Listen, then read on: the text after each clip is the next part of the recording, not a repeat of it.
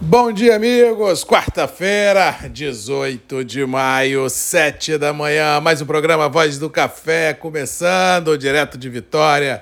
Espírito Santo para todo o Brasil. Manhã aqui na capital, de tempo encoberto, temperaturas amenas. Ontem à noite, relatos de chuva forte no litoral sul do Espírito Santo e também no extremo noroeste do Espírito Santo.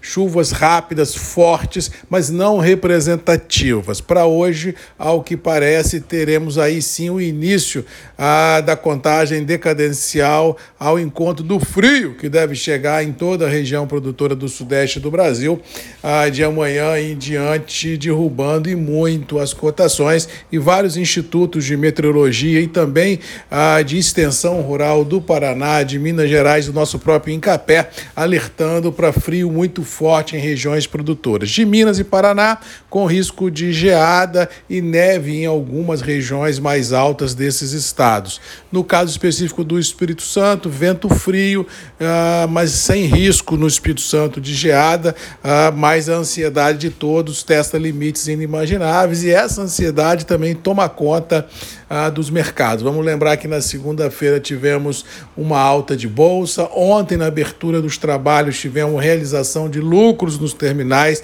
já que vínhamos de dois pregões com altas bem acentuadas, mas no decorrer do período houve uma inversão dessa pegada especulativa e o campo positivo terminou consolidado tanto em Nova York quanto Londres, indicando para hoje a manutenção desse espaço de trabalho, já que a ansiedade climática deverá nortear os negócios ainda por um bom período à frente. Outro fato que ajudou essa inversão de pegada foi a derrocada do câmbio. Vamos lembrar que semana passada trabalhávamos acima de 5,10 e ontem chegamos a namorar os 4,93 no fechamento, ou seja, essa escorregada do dólar também ajuda a sustentação ah, dos níveis internacionais, já que moedas em origens produtoras ah, mais fracas tendem com certeza a valorizar as, as liquidações internacionais e por tabela os preços internacionais sobem. Ou seja, vamos ver como é que vai ser isso no decorrer do dia de hoje e no decorrer dos próximos dias, mas ao que parece, enquanto persistir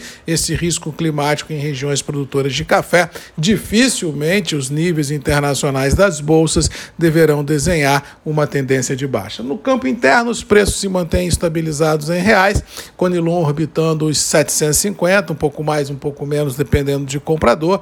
A cafés arábica também trabalhando a níveis interessantes, desde café, desde café Rio até, até café duro, mas não se viu um aumento de liquidez. Mas também era previsível que isso acontecesse, já que ninguém em sã consciência vai abrir posição de venda volumosa no mercado com tanto suspense climático no radar, ou seja, os próximos dias deverão ser marcados por ansiedade no limite falta de liquidez no mercado interno e todo mundo de olho do radar. Apenas uma observação: esse mercado de clima que chegou de fato de direito no mercado de forma prematura, em pleno maio, ainda deverá nortear ou assombrar os envolvidos pelos próximos 60, 90, quizás 100 dias, já que até final de agosto estamos no inverno e tudo pode acontecer. No mais, vamos ficando por aqui, desejando a todos aí uma boa quarta-feira, que Deus nos abençoe, todo mundo ligado nos radares meteorológicos, nas notícias climáticas e com certeza qualquer novidade que surja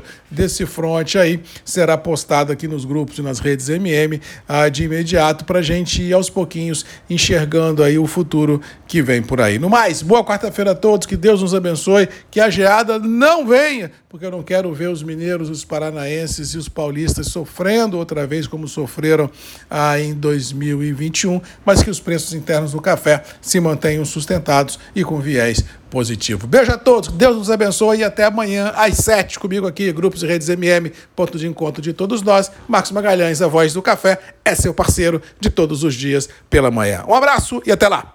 Tchau!